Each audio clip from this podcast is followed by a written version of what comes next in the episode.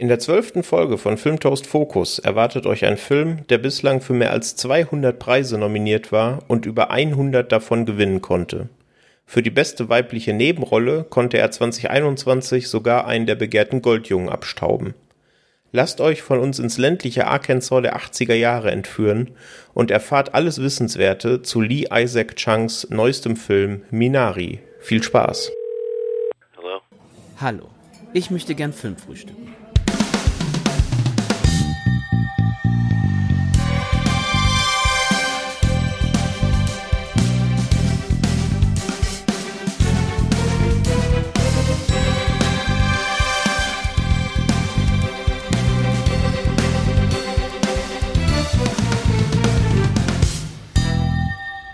Hallo und herzlich willkommen zu einer neuen Folge von Filmtoast Focus. Ich bin der Patrick und an meiner Seite begrüße ich heute zum einen den Sascha. Hi Sascha.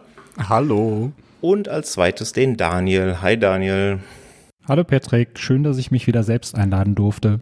das darfst du immer sehr gerne.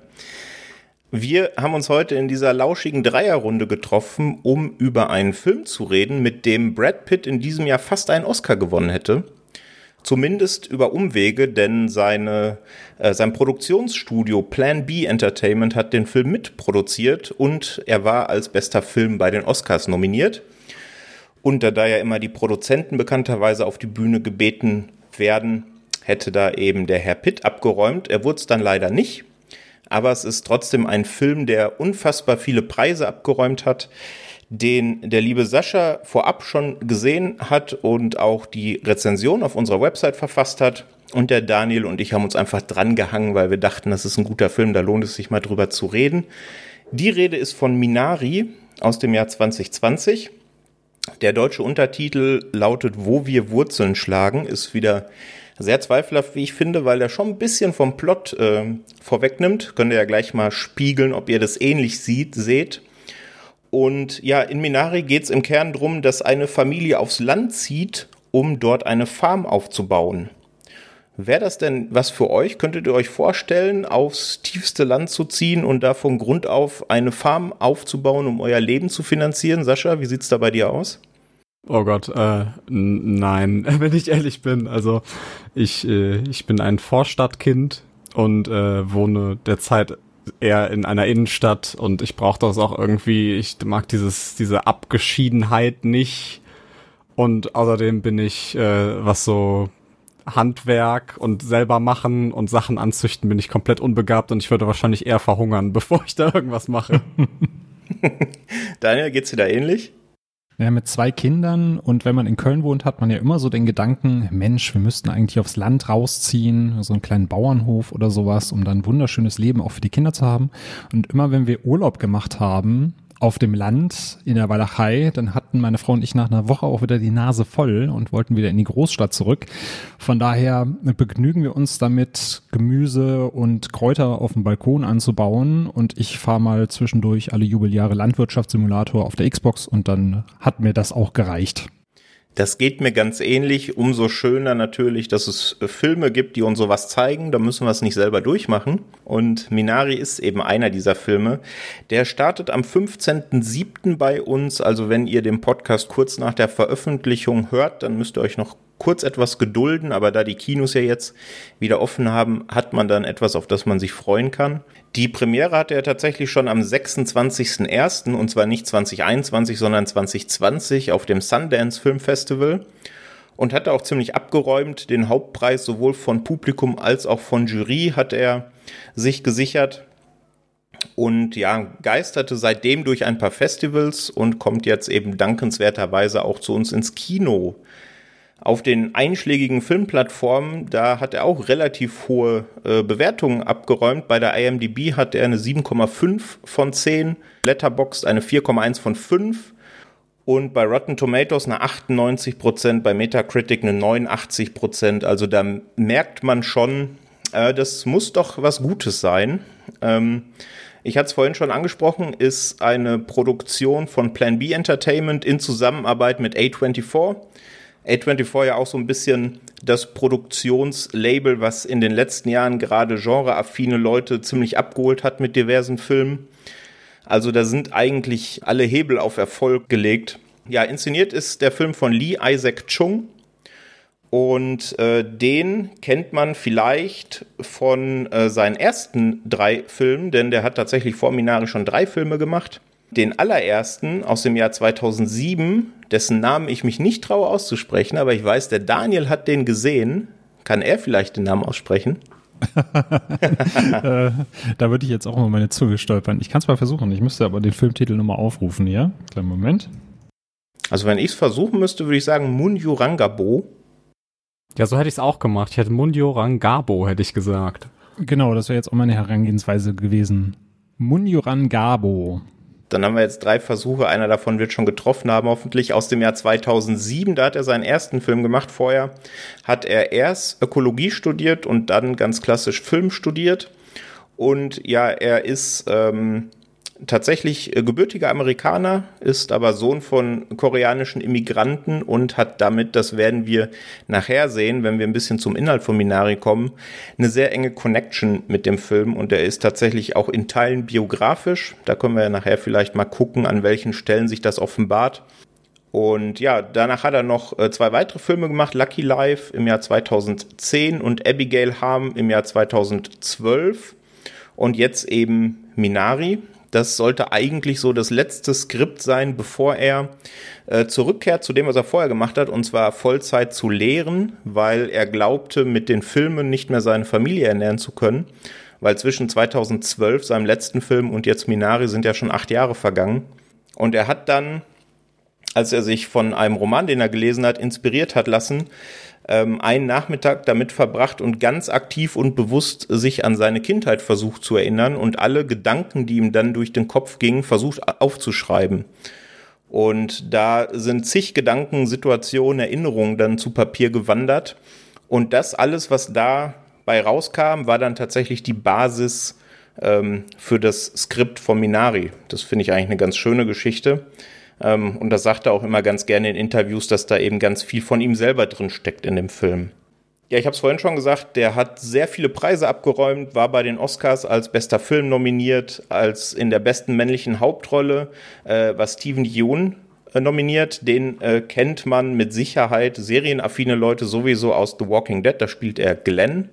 Oder wenn man sich im koreanischen Kino ein bisschen auskennt, äh, in dem großartigen Koreaner Burning spielt er eine der Hauptrollen mit Ben und ist ansonsten auch ein sehr beschlagener Synchronsprecher. Das äh, ist jetzt meine Perspektive. Ich weiß nicht, das könnt ihr ja mal spiegeln. Auch einer meiner absoluten Lieblingsschauspieler aus Korea. Sascha, geht's dir da ähnlich?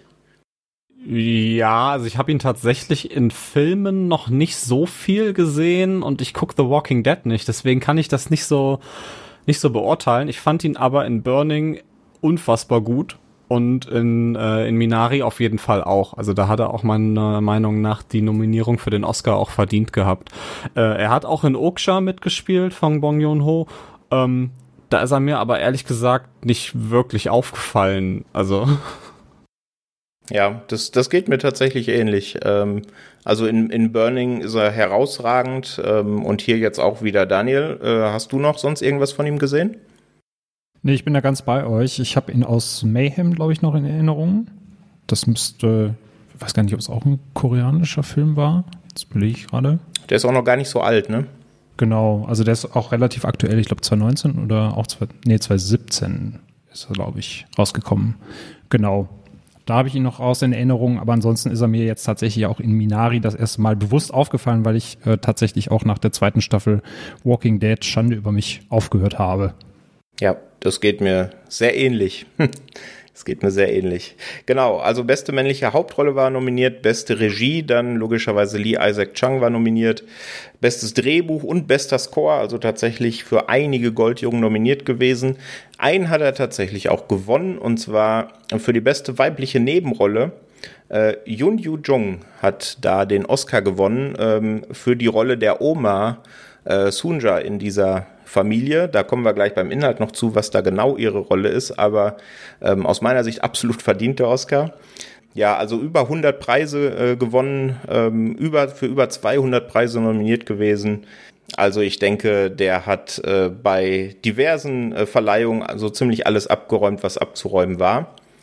Und ja, jetzt startet er glücklicherweise endlich bei uns bevor wir zu unserer Meinung äh, zum Film kommen, denn natürlich diese ganzen, ähm, die Award-Season kann uns ja viel versprechen. Wir wollen uns natürlich selber davon überzeugen, ob uns das Ganze abholt. Äh, möchte uns der Sascha einen kurzen Abriss über den Inhalt geben, damit ihr auch grob wisst, worum es im Minari geht. Ja, und zwar geht es um die Familie Yi, das, ähm, die bestehen aus Jacob, Monika, das sind die, die beiden Eltern, und dazu kommen die beiden ähm, Kinder, das ist einmal der kleine David und einmal äh, die Tochter Anne. Und äh, die sind vor ein paar Jahren schon von äh, Südkorea in die Vereinigten Staaten ausgewandert, damit sie da ja, ihr, ihr Glück finden können. Also so ein bisschen American Dream mäßig kann man sich das vorstellen. So. Und die haben da, also in, einer, in einem Nebensatz wird dann mal erwähnt, dass die da in Kalifornien gearbeitet haben und haben dort, äh, äh die haben dort als Chicken Sexer gearbeitet. Also dass die, also sie bestimmen das Geschlecht von Küken, damit man weiß, welche man behalten und welche man schreddern kann. So, also das ist so ein bisschen die Aufgabe von denen. Und da hatten sie irgendwann auch keine Lust mehr drauf und äh, dann haben sie beschlossen, nach Arkansas zu ziehen, aufs Land, dort eine Farm zu errichten, um koreanisches Gemüse anzubauen. Also zumindest äh, Jacob, also von Stephen Yoon hier äh, gespielt, hat das beschlossen, weil die anderen wussten davon nichts. Und äh, so entstehen bei dieser Familie neben den Existenzängsten und diese Farm aufzubauen, halt auch immer wieder ja, familiäre Probleme, die es dann halt irgendwie zu lösen gilt, weil man kann halt in deren Position nicht einfach, ja, alles abbrechen und wieder zurückgehen, weil es ist ja nichts mehr da. Man hat ja alles in diese Farm gesteckt. Nach einer nicht näher definierten Zeit kommt dann eben auch noch äh, die Mutter von Monika, also auch hier dargestellt von Yo Jung, äh, auch auf diese Farm ja, das macht das Ganze natürlich nicht unbedingt einfacher, ne, weil sie halt noch weniger integriert ist, in Anführungszeichen, und ja, das ist prinzipiell das, der, der Grundplot, worum es in Minari geht. Dankeschön für die Zusammenfassung. Das trifft's, glaube ich, ganz gut. Das ist dann so vielleicht die ersten Viertelstunde, 20 Minuten, bis die Großmutter aufs Tableau tritt, dauert es ein bisschen länger, aber wir dachten, da das ja auch durch, die, durch den Oscar-Gewinn der Darstellerin eigentlich äh, schon klar ist, äh, dass da noch eine zusätzliche Figur ähm, mit reinkommt, äh, dachten wir, das ist äh, kein Spoiler. Generell werden wir es so machen, wir werden richtig harte Spoiler versuchen zu vermeiden, beziehungsweise vorher anzukündigen. Also wenn ihr, liebe HörerInnen, den Film noch nicht gesehen habt und euch nicht hart spoilern lassen wollt, ähm, dann passt auf, wenn wir das sagen und spult einfach äh, ein wenig vor ähm, oder einfach zum nächsten Kapitel. Hier wird es wie bei jedem Podcast von uns natürlich auch wieder die Kapitelmarken geben. Da müsst ihr euch da nicht spoilern lassen, wenn ihr das nicht mögt. Aber es gibt durchaus ein paar Themen, äh, da lohnt es sich schon, ähm, wenn man die, die hauptsächlichen Entwicklungen des Films kennt, ähm, damit man da ein bisschen treffend drüber diskutieren kann, denke ich. Also wenn man sich die Prämisse anschaut, es geht um eine koreanischstämmige Familie in Amerika. Da liegt natürlich auf der Hand, dass da der Rassismus ein zentrales Thema dieses Films äh, sein muss. Und äh, natürlich hätte er auch volle, volle Berechtigung dazu, weil ähm, das ist ja immer noch leider ein sehr großes Thema in ganz vielen Gesellschaften, nicht nur bei uns, sondern auch in Amerika. Er macht das aber nicht oder er macht das zumindest nur zum Teilen. Es geht ja um ganz andere Themen. Aber ganz am Rande geht es eben auch so ein bisschen um den, um das, um den Rassismus. Wie findet ihr das denn? Hättet ihr gesagt, der Film muss da stärker reingehen, weil es ja darum geht, die sind da ja in einer sehr ländlichen Gegend, da sind die Vorbehalte gegenüber Leuten, die von außen in die, Neu in die Gemeinschaft reinkommen, ja manchmal ein bisschen höher als vielleicht in der Stadt. Hättet ihr euch gewünscht, dass das Thema ein bisschen mehr Präsenz hat? Oder findet ihr, das spielt eine elementare Rolle und das ist absolut ausreichend so? Daniel, was, was sagst du dazu? Also ich war da ein bisschen, ein bisschen zwiegespalten, als ich mir den Film angeschaut habe, weil ich auf der einen Seite denke, dass es zumindest in kleinen Formen, und äh, damit meine ich nicht in den kleinen Formen, in denen es im Film vorkommt, wo es tatsächlich eher durch ja, die unbedarften Kindermünder äh, kommt, dass da Unterschiede aufgezeigt werden, sondern dass man es doch in kleineren Formen sieht innerhalb dieser Gemeinde, dass es da ähm, ja auch Ressentiments gibt gegen die Neuen, die noch dazu aus einem anderen Land kommen. Auf der anderen Seite fand ich es aber auch recht erfrischend, dass es mal nicht so war, weil wenn ich mir äh, vorgestellt hätte, wie es in einer klassischen, in Anführungszeichen, Hollywood-Produktion gewesen wäre, äh, dann hätte das so ausgesehen. Es gibt ja so ein paar Charaktere, wie zum Beispiel den Paul, der von Will Patton eingeführt wird, der auch so ein bisschen shady ist am Anfang, weil er ein äh, religiöser, fast schon Fundamentalist ist. Und in der klassischen Produktion hätte es so ausgesehen, dass irgendwann der Twist gekommen wäre, dass er was Schlimmes im Schilde geführt hätte, dass er was er auf der, auf der Farm die, die Pflanzen vergiftet hätte oder sonst was, um diesen Neuankömmlingen irgendwie das Handwerk zu legen oder dass es dann zu irgendwelchen Problemen gekommen wäre in der Gemeinde, dass die Familie dann ausgegrenzt wird. Und das ist halt nicht der Fall. Also in dem Sinne, ja, erzählt die Geschichte von einer Familie, die in diese amerikanische Gemeinschaft auch mit aufgenommen wird und der auch zur Seite gestanden wird.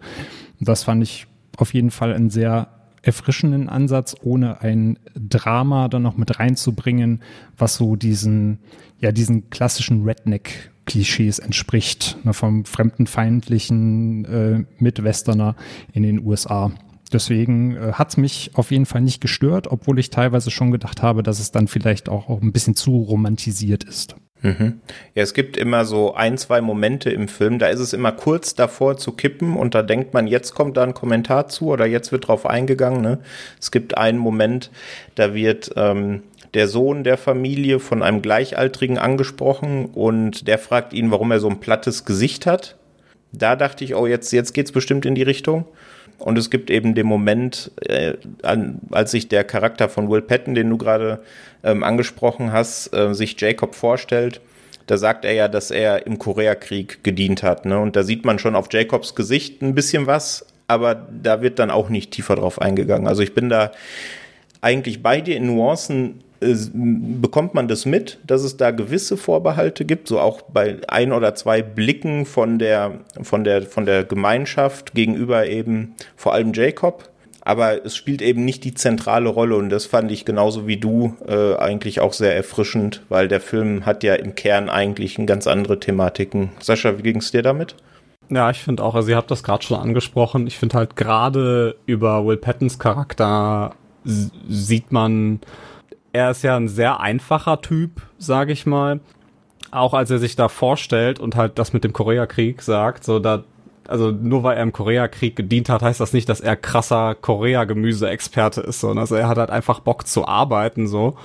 Und ähm, das bricht natürlich auch so ein bisschen die Vorurteile gegenüber den Amerikanern. Ne? Also eben genau diese Redneck-Sachen, dass halt nicht alle irgendwie verschlossen in ihrer Gemeinschaft da sitzen und äh, keine Fremden da haben wollen, so, weil er ist ja prinzipiell das genaue Gegenteil davon.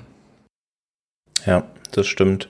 Ja, die Figur von ihm ist schon ein bisschen so angelegt, ne, als sei die jetzt genau die Figur in dieser Geschichte, die für diesen, diesen Rassismus dann zuständig sein soll. Sie ist es dann aber nicht. Aber ich finde, es ist eine sehr schöne Figur, die mich auch das eine oder andere Mal zum Schmunzeln gebracht hat. Wie geht's euch damit? Habt ihr da eine Figur in diesem Konstrukt, wo ihr sagt, mit der konnte ich besonders gut eine emotionale Connection aufbauen oder vielleicht auch andersrum, mit der konnte ich irgendwie gar nicht connecten, die hat sich ganz merkwürdig verhalten. Daniel, hast du da irgendeinen Favoriten?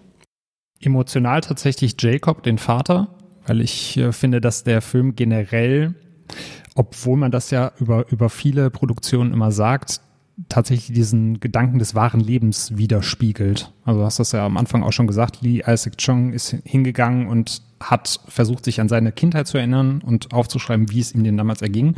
Und das hat wie ich finde, sehr gut funktioniert, weil auch dieser Charakter des Jacobs, jetzt aus meiner eigenen Vaterperspektive gesprochen, hat auch wirklich diesen, diesen Struggle äh, repräsentiert aus, ich muss meine Familie ernähren, ich bin in dieser klassischen Ernährerrolle, die mir die Gesellschaft eigentlich auch vorgibt, aber gleichzeitig strebe ich halt auch nach meinem Traum und will mich selbst verwirklichen. Und eben diese Balance der Emotionen zwischen beiden Extremen wird bei ihm da sehr deutlich. Und das hat mich halt auch selber in meiner eigenen Situation als Vater so ein bisschen abgeholt. Deswegen hatte ich da mit ihm die tatsächlich emotionalste Beziehung. Und gibt's auf der anderen Seite auch einen Charakter, bei dem du sagst, mit dem konnte ich überhaupt nichts anfangen?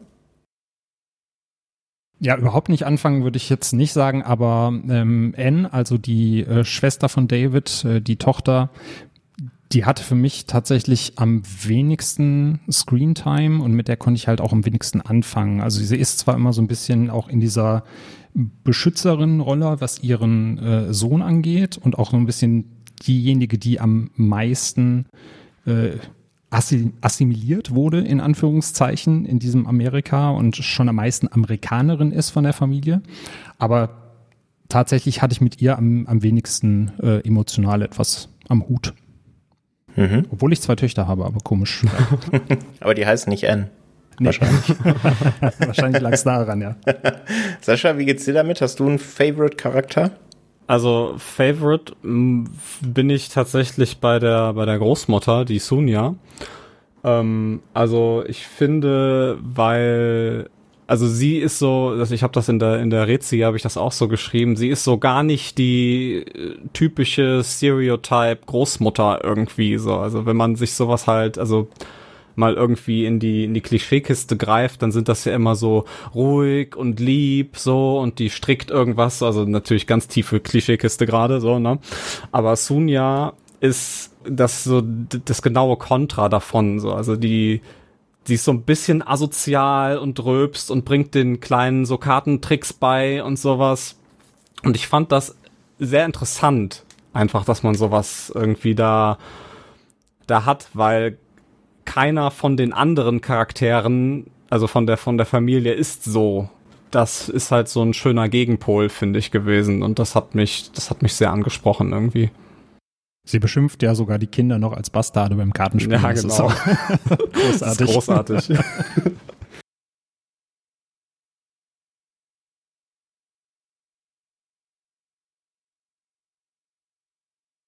die, die, die, die besten Gags will ich jetzt nicht spoilern, aber es gab zumindest eine Szene.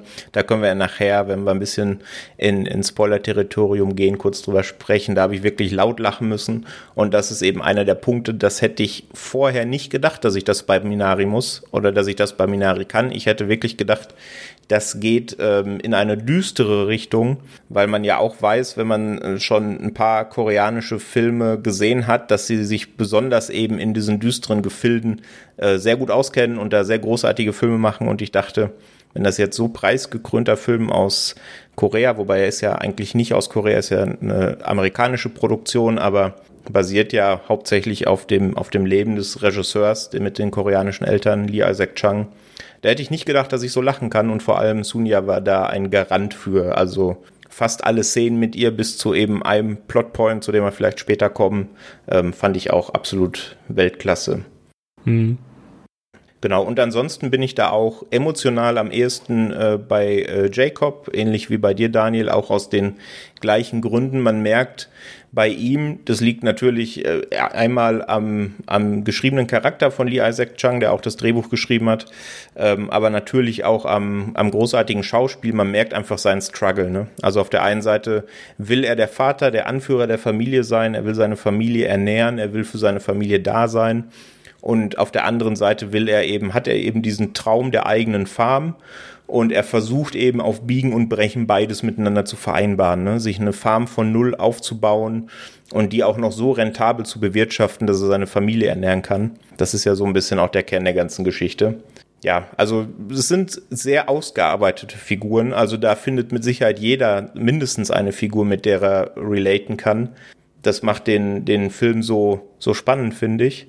Und wenn wir über die äh, Figuren sprechen, dann müssen wir natürlich auch über die Schauspieler sprechen. Wir haben es jetzt gerade schon so ein bisschen am Rand gemacht. Was ist denn eure überzeugendste schauspielerische Leistung aus Minari? Also vielleicht nicht unbedingt nur Schauspieler X und Schaus oder Schauspieler Y, sondern vielleicht auch in welcher Szene. Was hat euch da besonders abgeholt? Daniel, hast du da irgendeinen Favoriten? Ja, da wären wir jetzt schon ein bisschen ins Spoiler-Territorium. Von daher würde ich jetzt einmal empfehlen, zweimal auf den Vorspulen-Knopf zu drücken. Und zwar gibt es relativ weit hinten äh, im Film eine Szene auf einem Parkhausdach, wo äh, Jacob und Monika ja kurz davor sind, alles einzureißen, äh, weil er das mit der Farm nicht so hinbekommt, wie er sich das vorgestellt hat und sie auch irgendwie keine Lust mehr hat, ähm, ihm da eine weitere Chance zu geben, weil sie von sich aus sagt, es funktioniert anscheinend nicht, wenn, wenn es schlechte Zeiten gibt, sondern nur wenn es gute Zeiten gibt und sie weiß nicht, ob sie die nächste schlechte Zeit aushält und deswegen überlegt, ihn zu verlassen. Und das war für mich eben, weil es nicht nur einen Schauspieler gab, der da überzeugt hat, sondern direkt zwei, die eine richtig coole Performance äh, abgeliefert haben, war das für mich so auch mit so die, die prägendste und emotionalste Szene im Film. Und um noch eine zu nennen, das ist dann jetzt auch kein großartiger Spoiler, weil man da den Hintergrund für nennen muss, aber es gab auch eine wo mich einfach die äh, Cinematografie überzeugt hat und die mit zu meinen liebsten Szenen gehört, obwohl kein Schauspieler anwesend war. Und zwar ist da ein Wasserhahn involviert, der einfach wieder anfängt zu laufen. Und dieses unglaubliche Gefühl von Hoffnung und Freude, die dieses Bild ausstrahlt, wie gesagt, wenn man den Film gesehen hat, wird man das äh, einordnen, nachvollziehen können, äh, war für mich dann quasi noch, ja, die, die schauspielerischste Leistung eines Gegenstandes, die ich in letzter Zeit gesehen habe. Ja, Oscar für den Wasserhahn. Richtig, ja. Ähm, Sascha, hast du da irgendeine Szene, die dir im Kopf geblieben ist? Äh, bei mir ist es tatsächlich schon ein bisschen länger her, dass ich den Film gesehen habe.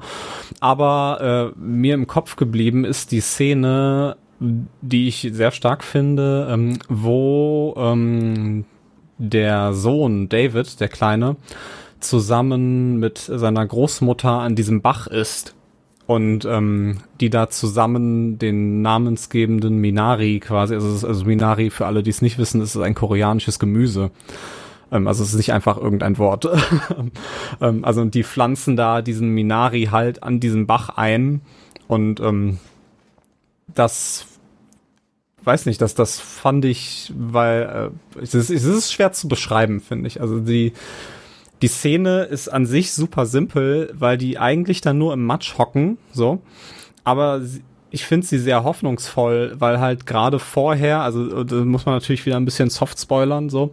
Ähm, also die Farm läuft halt zu dem Zeitpunkt im Film nicht sonderlich gut.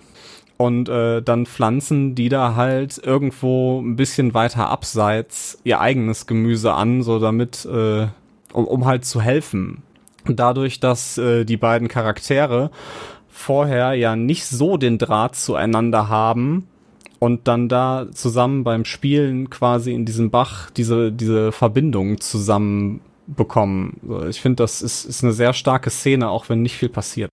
Mhm. Ja, einmal das und das Minari an sich ist auch ein Gemüse, was in fremder Umgebung gut wachsen kann, was ja auch eine sehr schöne Symbolik hat für die Familie an sich, die in fremdem Territorium ist und versucht, ihre Wurzeln zu schlagen, wie der Beititel des Films auf Deutsch schon sagt. Ja, das stimmt. Das ist sowieso wie viele Stellen im Film sehr symbolisch aufgeladen. Also die Minari-Pflanze wird auch, äh, vielleicht sagt das unseren HörerInnen ein bisschen mehr, koreanische Petersilie oder auch Wassersellerie genannt und zeichnet sich eben, wie du gerade gesagt hast, dadurch aus, dass sie eben auch in sehr harschen Bedingungen ähm, wachsen kann und auch dafür, dass sie dann nach der ersten Saison, dass es so wirkt, als würde sie eingehen, sie dann aber tatsächlich in der zweiten Saison noch viel ähm, stärker und wuchtiger zurückkommt. Und das ist ja auch äh, eine schöne Allegorie auf den Film, ja, weil da versucht die Familie ja ähnliches, ne? Sie haben die äh, äh, die alte Heimat hinter sich gelassen und versuchen jetzt im ländlichen Arkansas eben wieder auf die Beine zu kommen. Also das ist eine sehr schöne Szene, auch sehr ähm, emotional aufgeladen. Und äh, es gibt ja noch ein, zwei weitere Szenen, die an diesem, an diesem Bach spielen, ähm, die dann später im Film kommen. Die wollen wir auch nicht spoilern. Ich fand es nur sehr schön, dass sie die ganzen Szenen, die an dem Bach spielen, da hatten sie tatsächlich nur einen Drehtag für. Also das haben sie an einem Tag abgedreht. Und generell ist es so, dass sie eben aus Budgetgründen auch nur einen sehr begrenzten, äh, sehr begrenzte Drehzeit hatten. Also von, von der ersten Klappe bis zur letzten Klappe hatten sie 25 Tage Drehzeit, äh, was ja so gut wie nichts ist, wenn man das mit aktuellen äh, Filmproduktionen vergleicht. Und auch so gut wie kein Budget. Also wenn man da sich Interviews mit Lee Isaac Chung ähm, anguckt, ähm, dann sagt er das immer ganz gerne, dass sie eben ein wahnsinniges Glück hatten, dass alles so gelaufen ist, wie es gelaufen ist, weil sie im Grunde kein Geld hatten, ähm, um die Sachen mehrmals zu drehen. Vor allem gen Ende gibt es eben eine Szene, die ein bisschen aufwendiger ist, die wir nicht spoilern wollen. Und die, das ist eben auch, da gab es nur eine Gelegenheit. Und hätte die nicht funktioniert, hätten sie wahrscheinlich äh, das Ende umschreiben müssen. Also das ist ein, eine sehr schöne Anekdote, finde ich. Ich finde, man merkt dem Film das auch gar nicht an, dass er wenig Budget hat. Also ich finde, der sieht einfach so gut und schön aus und der hat so tolle Naturshots auch. Also das äh, finde ich, äh, muss man hier auch nochmal erwähnen. Ja, das würde ich auf jeden Fall unterschreiben. Also man ist da ja immer, gerade auch bei äh, koreanischen Filmen, sehr schnell dabei, dass man denen eine großartige Optik zuschreibt, weil es eben ganz oft auch der Fall ist. Ähm, hier finde ich, man kann es aber auch doppelt unter, unterstreichen, weil eben quasi mit keinem Budget einfach ein wunderschöner Film geschossen wurde. Ähm, wo man einfach merkt, dass da äh, ja Regisseur und Kameramann Hand in Hand gegangen sind und da einfach alles gepasst hat. Ne? Mhm.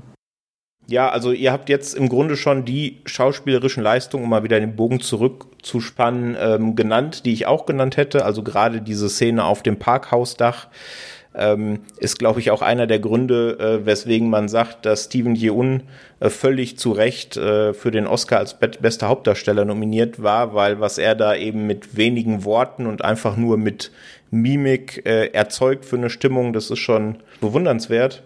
Und es gibt noch eine Szene, die ich herausstellen möchte. Das ist auch ein großes Spoiler-Territorium. Von daher bitte ich euch, wenn ihr den Film nicht gesehen habt, wie der Daniel das gerade so schön gesagt hat, äh, zweimal auf Vorspulen zu drücken. Das sollte ja in den typischsten Podcast-Apps ungefähr eine Minute sein, denke ich, oder? Ja. Ähm, damit ihr euch da nicht spoilern lässt. Und zwar ähm, ist es ja im Laufe der Geschichte so, dass äh, Sunia, sprich die Großmutter, einen ähm, Schlaganfall erleidet und sich da auch so ein paar Gegebenheiten in der, in der Geschichte, in der Story shiften. Und diese Szene, wie sie dann eines Morgens aufwacht, beziehungsweise äh, wacht der Sohn, äh, äh, der, ihr Enkelkind neben ihr auf und bemerkt das eben, dass sie kaum reagiert und holt dann eben auch äh, seine Schwester. Und äh, da gibt's so eine Einstellung, in der eine Fliege auf äh, Sunias Wange landet. Ich weiß nicht, ob, ob euch das aufgefallen ist. Und man hört die Fliege auch und man sieht sie, wie sie da sitzt. Da gibt es ein schönes Interview vom Regisseur Lee Isaac Chung, was äh, Bong Joon-ho mit ihm geführt hat. Und er hat ihn da gefragt, ob das on purpose war. Also ob es tatsächlich eine Fliege war, die sie versucht haben, äh, darauf zu dressieren, dass sie auf der Schauspielerin landet, um die Szene zu verstärken. Äh, aber es war tatsächlich einfach der dritte oder vierte Shot. Da ist es zufällig passiert. Und dann wurde eben dieser Shot genommen. Und ja, den fand ich sehr stark, diese Szene, weil sie einmal so viel Impact für die Geschichte hat, weil es ja dann in eine gewisse andere Richtung geht. Und eben wegen diesem schönen Detail mit der Fliege. Jetzt haben wir eine Fliege und einen Wasserhahn als heimliche Stars des Films schon auserkoren.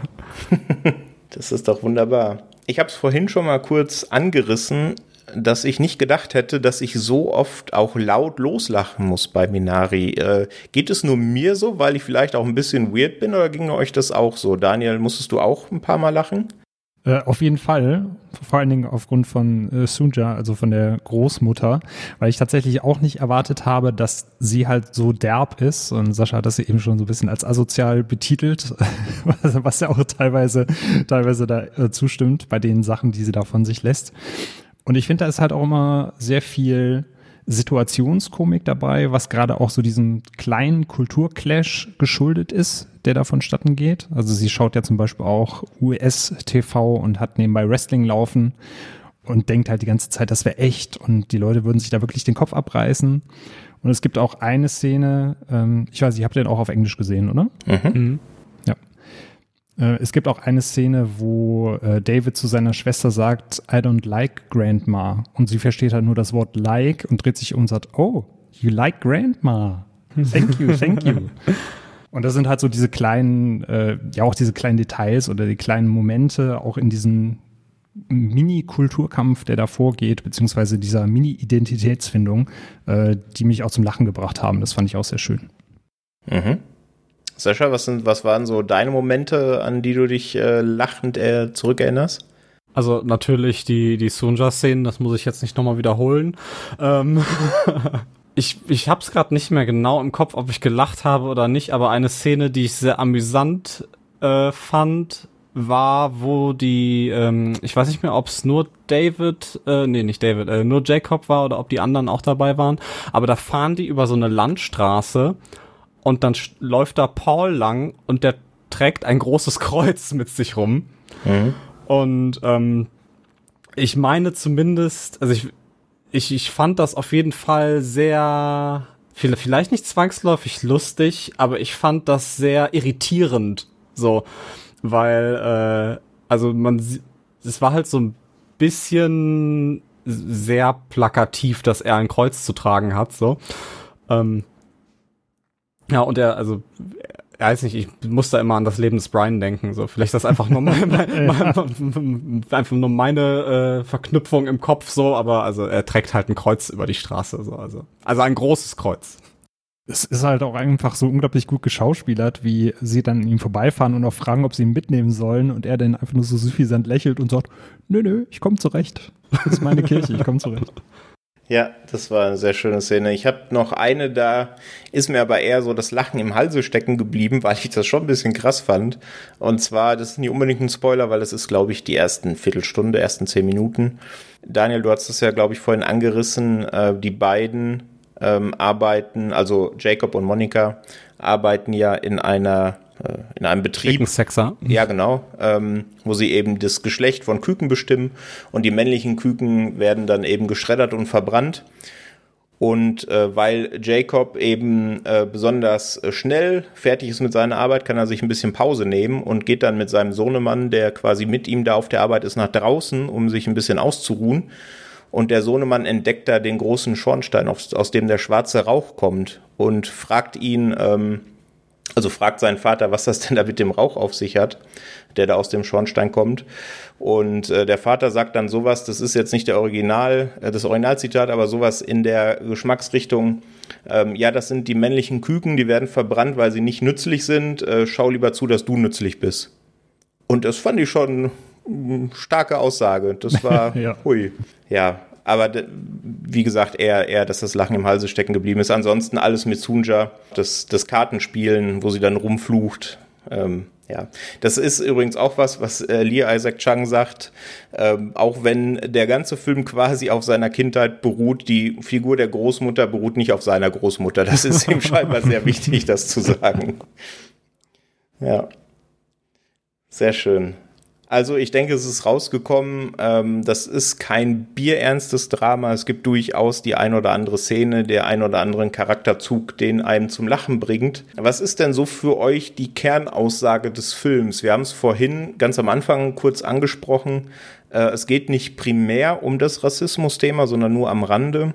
Aber was ist denn jetzt genau das, was uns äh, Minari sagen will? Oder ist es tatsächlich nur in Anführungsstrichen nur ein Slice of Life Drama, was uns nur einen kleinen Ausschnitt aus dem Leben der Protagonisten zeigen will, ohne da direkt eine Aussage mit zu verknüpfen. Ich weiß nicht, Sascha, was würdest du sagen, ist so grob die Kernaussage von Minari?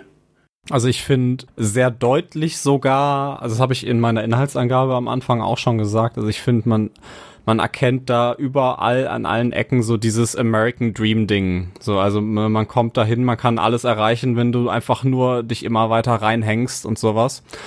Und ich finde, das ist einfach ein sehr sehr hoffnungsvoller Film, was das angeht, ne? weil es passiert halt sehr viel Mist, es werden, es werden immer weiter Steine in den Weg gelegt, ne? aber Jacob gibt halt nicht auf und weigert sich halt auch aufzugeben. Ne? Und selbst als seine, äh, seine Frau dann halt sagt, ey yo, das funktioniert nicht, ne? Selbst dann sagt, hält er daran fest, so und ne, also ist, ich, das finde ich ist so ein bisschen die die Aussage auch, also zusammen natürlich mit dieser äh, Metapher im Namen, ne, dass halt das Gemüse halt wächst und auch wenn es aussieht, als wäre es schlecht, ne, wird es im nächsten Jahr dann doppelt so krass wiederkommen. Ähm, also das ist so für mich die, die, die Aussage vom Film. Ne? Häng dich rein, hab Hoffnung und du kannst alles schaffen. Auch wenn es scheiße ist. Ja. Daniel, hast du die eine ähnliche Message mitgenommen oder hast du, siehst du eine andere Kernaussage in Minari? Ja, auf jeden Fall. Also gerade diesen American Way of Life oder diesen American Dream, den Sascha da schon angesprochen hat, der ist da auf jeden Fall klar vertreten. Was ich noch so mitgenommen habe, gerade auch in der ähm, Figur des David, ist äh, diese Message, lass dir auch nicht von anderen Leuten einreden, was du kannst oder was du nicht kannst, sondern das Leben schlägt halt Kapriolen, du kannst es nicht planen, du musst mit den Dingen leben, die dir das Leben sozusagen hinwirft. Und äh, wenn du aber an dich glaubst und äh, wenn du ja den Kopf oben hältst, dann äh, kannst du es im Leben auch zu was bringen oder dein eigenes Leben leben. Ja, das würde ich auch so sehen. Das ist auch für mich so ein bisschen die Kernaussage. Ich meine, um es ein bisschen zu untermauern, müsste man schon wieder hart spoilern. Äh, das lassen wir aber mal an dieser Stelle. Ähm, nur ein Hinweis, eben die letzte Szene unterfüttert das ja noch so ein bisschen. Ähm, lass dich da nicht äh, von deinem Weg abbringen, auch wenn es den ein oder anderen Rückschlag gibt, auch vielleicht den heftigeren Rückschlag. Ja, das Leben findet einen Weg, wie man in einem anderen sehr schönen Film mal äh, zu sagen pflegte. Ja, das ist auch so ein bisschen das, was ich äh, mitgenommen habe. Abgesehen davon, dass es eben auch ohne Message für mich komplett funktioniert, weil es eben einfach ja eine großartige charaktergetriebene Geschichte auch ist, die einfach Spaß macht äh, zu gucken. Und damit sind wir ja quasi schon so ein bisschen beim Fazit angelangt. Äh, ich glaube, es kam schon grob raus, dass wir alle dem Film relativ äh, zugeneigt sind. Ich glaube, wir haben ihn jetzt alle genau einmal gesehen. Ähm, ich kann da natürlich nur für mich sprechen. Ähm, ich werde, das wird mit Sicherheit nicht das letzte Mal gewesen sein. Mal gucken, ob ich den nochmal auf Deutsch gucke, weil das muss man auch sagen, das haben wir bisher noch nicht erwähnt. Im Film wird, also in der englischen Originalversion, wird hauptsächlich koreanisch gesprochen. Das ist dann englisch untertitelt, was ja kurioserweise auch einer der Gründe dafür ist, um einen kurzen Exkurs noch zu machen, ja, dass er bei den äh, Golden Globes keine Beachtung fand, zumindest nicht in der ähm, Sparte des besten Films, weil man ihn nur als besten ausländischen Film nominieren wollte, obwohl es eine amerikanische Produktion ist, eben weil hauptsächlich äh, nicht Englisch gesprochen wird. Absolut lächerlich. Ja, und das ist eben so im Film eben hauptsächlich koreanisch, englisch untertitelt, aber die äh, Figuren mixen das auch ein bisschen. Ähm, also es wird auch durchaus mal in einem Satz, der wird koreanisch angefangen und auf Englisch dann beendet. Das kennt man ja vielleicht, äh, wenn man in einem Bekanntenkreis Menschen hat, die eben quasi in zwei Sprachen mehr oder minder zu Hause sind. Äh, da passiert das einfach manchmal. Ähm, und da bin ich sehr gespannt, wie die das auf Deutsch umsetzen ich hoffe nicht, dass sie einfach alles eindeutschen. Das hat man ja bei dem einen oder anderen Film, bei dem es äh, ja ähnlich war, leider gemacht. Deswegen bin ich da mal sehr gespannt, wie sie es bei Minari machen werden. Ja, und damit würde ich vorschlagen, könnten wir schon zu einem kurzen Fazit kommen. Es sei denn, ihr habt noch Punkte, die wir noch nicht angesprochen haben. Daniel, hast du noch was auf dem Zettel? Als einzige Sache vielleicht noch das, ähm, weil du es ja gerade eben am Anfang schon angesprochen hattest, äh, Lee Isaac Chung gesagt hat, das ist so mein letzter Film oder meine letzte Möglichkeit und danach gehe ich halt in meinen alten Job zurück, dass das seine Farm ist. Also er hat natürlich viel aus seiner Kindheit einfließen lassen, aber dieser Jacob steckt da auch irgendwie in ihm drinne, weil er genauso wie der Vater gefangen ist oder gefangen war zwischen diesen beiden Welten und dann hinterher auch gesagt hat, gut, das ist jetzt so mein, mein letzter Film, meine Farm, ich versuch's nochmal und wenn es halt nicht funktioniert, müssen wir halt wieder gucken, wie wir die Familie ernähren können und das fand ich halt als zusätzlichen Ton zu dieser Geschichte auch noch sehr schön. Mhm. Ja, absolut. Sascha, hast du noch irgendwelche Punkte? Äh, nö, jetzt nicht direkt. Also ich, ich habe äh, euch eben schon mal geschrieben, bevor wir angefangen haben, dass ich glaube, dass äh, man mit äh, so einem Film so ein bisschen versucht, äh, auch koreanisches Kino vielleicht mehr im englischsprachigen Raum zu etablieren. So, weil nach Parasite 2019 also zumindest ging es mir so, ist ja unfassbar viel noch mehr an Sachen hochgekommen, koreanischen Filmen, die man vielleicht vorher gar nicht so auf dem Schirm hat.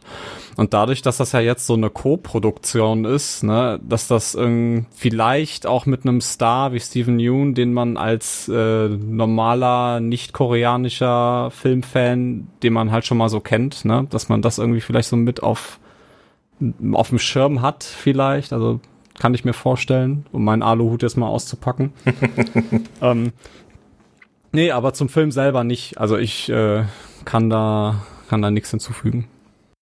Ja, das wäre auf jeden Fall sehr wünschenswert, das, was du gerade dargestellt hast. Dann würde vielleicht mal diese, diese unsäglichen Remakes zwei Jahre nach Release des Ursprungsfilms aufhören, nur damit in Amerika der Film eine Audience findet, ne? Weil mhm. da ja oft noch so ein bisschen die Ressentiments bestehen, dass Filme, äh, die nicht äh, in Englisch produziert wurden, eben einfach nicht geguckt werden oder viel weniger geguckt werden und es deswegen ja zu den ganzen Remakes kommt. Deswegen unterstütze ich die Aluhut-These auf jeden Fall. das wäre sehr schön. Gut, ich würde vorschlagen, ähm, dann kommen wir mal zum groben Fazit. Ich habe es vorhin schon gesagt, ist glaube ich schon rausgekommen, dass wir den durch die Bank äh, sehr, sehr gut fanden. Aber äh, wir wollen dann natürlich noch mal ein, zwei Worte verlieren, vielleicht auch für euch, äh, liebe HörerInnen, ähm, darstellen, für wen wir glauben, der Film äh, ist was, für wen wir eher glauben, ja, schau dir lieber erstmal einen Trailer an, damit du da nicht mit falschen Vorstellungen rangehst. Und natürlich auch ganz klassisch im, im Letterboxd-Sinne die äh, Sternewertung am Ende vergeben. Oder bei uns natürlich eher die Toastwertung. Äh, Daniel, magst du beginnen? Das kann ich gerne machen. Also für wen der Film geeignet ist, ich als Familienmensch muss sagen, gerade auch Menschen, die Familie haben, also auch eine eigene Familie gegründet haben, die können sich den bedenkenlos anschauen, weil man einfach mit den Charakteren nochmal auf einer anderen Ebene mitfühlt, weil es tatsächlich auch wirklich diese Alltagsprobleme oder Alltagsgeschichten sind, die mit einfließen. Ansonsten, wenn man einfach auf schöne Dramen, schöne Figuren und natürlich auch schöne Landschaftsaufnahmen steht, äh, dann kann man sich den auch ohne eigene Familie mit angucken. Und äh, ja, äh, es ist halt kein, kein rasanter oder spektakulärer Film. Äh, der haut nicht auf die Kacke. Deswegen, wer jetzt äh, große Twists oder wir haben das ja auch äh, in Bezug auf Rassismus schon angesprochen, große Bösewichte erwartet, der geht hier leider leer aus und wer darauf Wert legt, der wird mit Minari wahrscheinlich eher weniger Spaß haben. Und ich habe äh, auf Letterboxd vier von fünf Sterne vergeben und werde mir auf jeden Fall auch nochmal anschauen. Mal schauen, ob nochmal in der Originalvertonung oder auf Deutsch. Das wird sich zeigen. Oder dreimal. Sowohl auf Deutsch als auch auf Englisch. Kann, glaube ich, nicht schaden. Äh, mhm. Ne, da bist du auf jeden Fall in guter Gesellschaft, wenn du ihn zweimal schaust, weil in diesem Interview, was ich zwischen Lee Isaac Chung und Bong Joon-ho äh, gesehen habe, sagt äh, Bong Joon-ho auch, er hat ihn zweimal gesehen. Also da bist du dann in sehr guter Gesellschaft. Ah, sehr schön. Sascha, was ist denn dein Fazit zu Minari? Ja, also viel hinzufügen kann ich jetzt nicht. Ähm, ich würde aber also für die Zielgruppe auf jeden Fall auch sagen, also das, das ist ein sehr ruhiger Film. Erstmal klar, es passiert einiges, aber das ist jetzt kein Actionfeuerwerk. Ähm, das ist schon ein sehr komplexes Familiendrama und man muss halt auch schon, ich finde, ein bisschen Sitzfleisch so mitbringen, wenn man das nicht so gewöhnt ist, sich so langsame Dramen anzusehen. Aber wenn man sagt, ey, ich, ich finde äh, gut geschriebene Charaktere toll und äh, ich mag tolle Landschaftsaufnahmen und äh, wo wir noch gar nicht drauf eingegangen sind, einen sehr schönen Klavierscore, dann ist der auf jeden Fall was für einen, finde ich. Also ich äh, werde mir den auch auf jeden Fall nochmal ansehen, wenn der nächste Woche, also wir, wir nehmen jetzt eine Woche vor Kino-Release auf etwa, ähm, wenn der, wenn der dann rauskommt, äh, werde ich mir den im Kino auf jeden Fall auch nochmal ansehen. Einfach weil äh, ich glaube, auf einer großen Leinwand äh, mit guter Soundanlage im Kino wirkt er einfach nochmal sehr viel imposanter mit seinen Aufnahmen, als wenn ich mir den zu Hause auf dem Fernseher ansehe. Ja, ich bin da auch bei äh, vier von fünf Toastbroten. Sehr schön. Um es kurz zu machen, denn ich glaube, es ist alles gesagt, nur noch nicht von jedem. Ich bin auch bei vier von fünf Toastbroten oder Sternen, wie ihr mögt. Und ja, ich würde auch sagen, also man muss sich darauf einstellen, das ist äh, kein typisch koreanischer düsterer Thriller.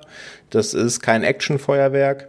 Das ist eher was, äh, wenn man Parasite mag, wenn man Burning gesehen hat und mag, der, bei dem braucht man ja noch ein bisschen mehr Sitzfleisch, der geht ja noch mal deutlich länger. Wenn man A Taxi Driver mag, äh, der ja zum Glück als kleiner Exkurs endlich diesen September, glaube ich, nach Deutschland kommt, ein großartiger Film, äh, über den es sich sicher lohnt, dass wir da auch noch mal sprechen, wenn er sein deutsches mhm. Release hat. Auf jeden Fall. Ja, wenn man so ein bisschen die ruhigere Schiene mag, dann hat man damit eine großartige Zeit. Ja, es ist eben ein charaktergetriebenes Drama. Man muss da jetzt nicht die äh, großen überraschenden Twists erwarten. Man muss da keine Action-Set-Pieces erwarten. Was man erwarten kann, ist gut geschriebene Charaktere, die tatsächlich Fleisch haben, die nachvollziehbar handeln, mit denen man sich identifizieren kann und eben ja eine Geschichte, aus der man, glaube ich, aus der jeder, der den Film sieht, irgendetwas mitnehmen kann. Und ich denke, das ist ja schon eine ganze Menge. Plus, er ist eben nicht staubtrocken. Das war ja so ein bisschen zumindest marginal meine Befürchtung vor dem Film. Das ist er definitiv nicht. Man hat da auch Spaß mit. Deswegen bin ich auch bei vier von fünf.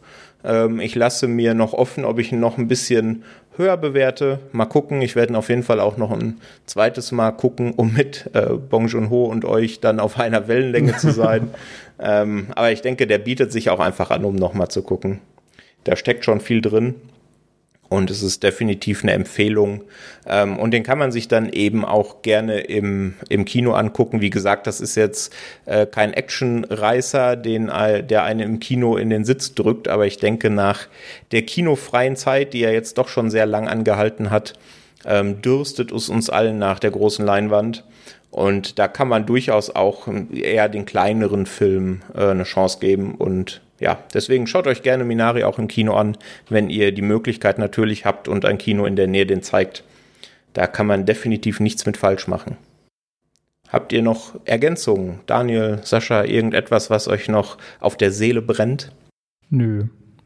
Nur, dass Nö. ihr euch den besten Dreck Amerikas im Kino ansehen könnt. Das ist tatsächlich dann ein kleines Zitat aus dem Film. Sehr schön, ja. Ich würde sagen, dann machen wir einen Strich drunter. Ich denke, ich hoffe, ihr habt einen guten Eindruck bekommen, was euch bei Minari erwartet. Ähm, wir freuen uns natürlich immer auch über Feedback. Könnt ihr uns gerne über Social Media, Facebook, Twitter, Instagram äh, wo ihr möchtet, ähm, spiegeln, wie ihr den Film fandet. Ob ihr sagt, ja Mensch, die drei Dudes da, die haben ja den totalen Quatsch erzählt, das war fürchterlich langweilig. Oder ob ihr sagt, ja, aber den einen Hauptaspekt, den habt ihr ja gar nicht gesehen. Ähm, was ist denn mit euch los? Äh, immer gerne Feedback. Ähm, da sind wir immer sehr dankbar. Und ansonsten ja, bleibt nicht mehr viel zu sagen, außer dass wir uns mit Sicherheit in näherer Zukunft wiederhören. Vielleicht dann in einer Folge zu A Taxi Driver, wenn der nach Deutschland kommt. Und bis dahin schaut Minari und schaut Filme und Serien, geht ins Kino. Und wir hören uns bald wieder. Tschüss. Tschüss. Tschüss.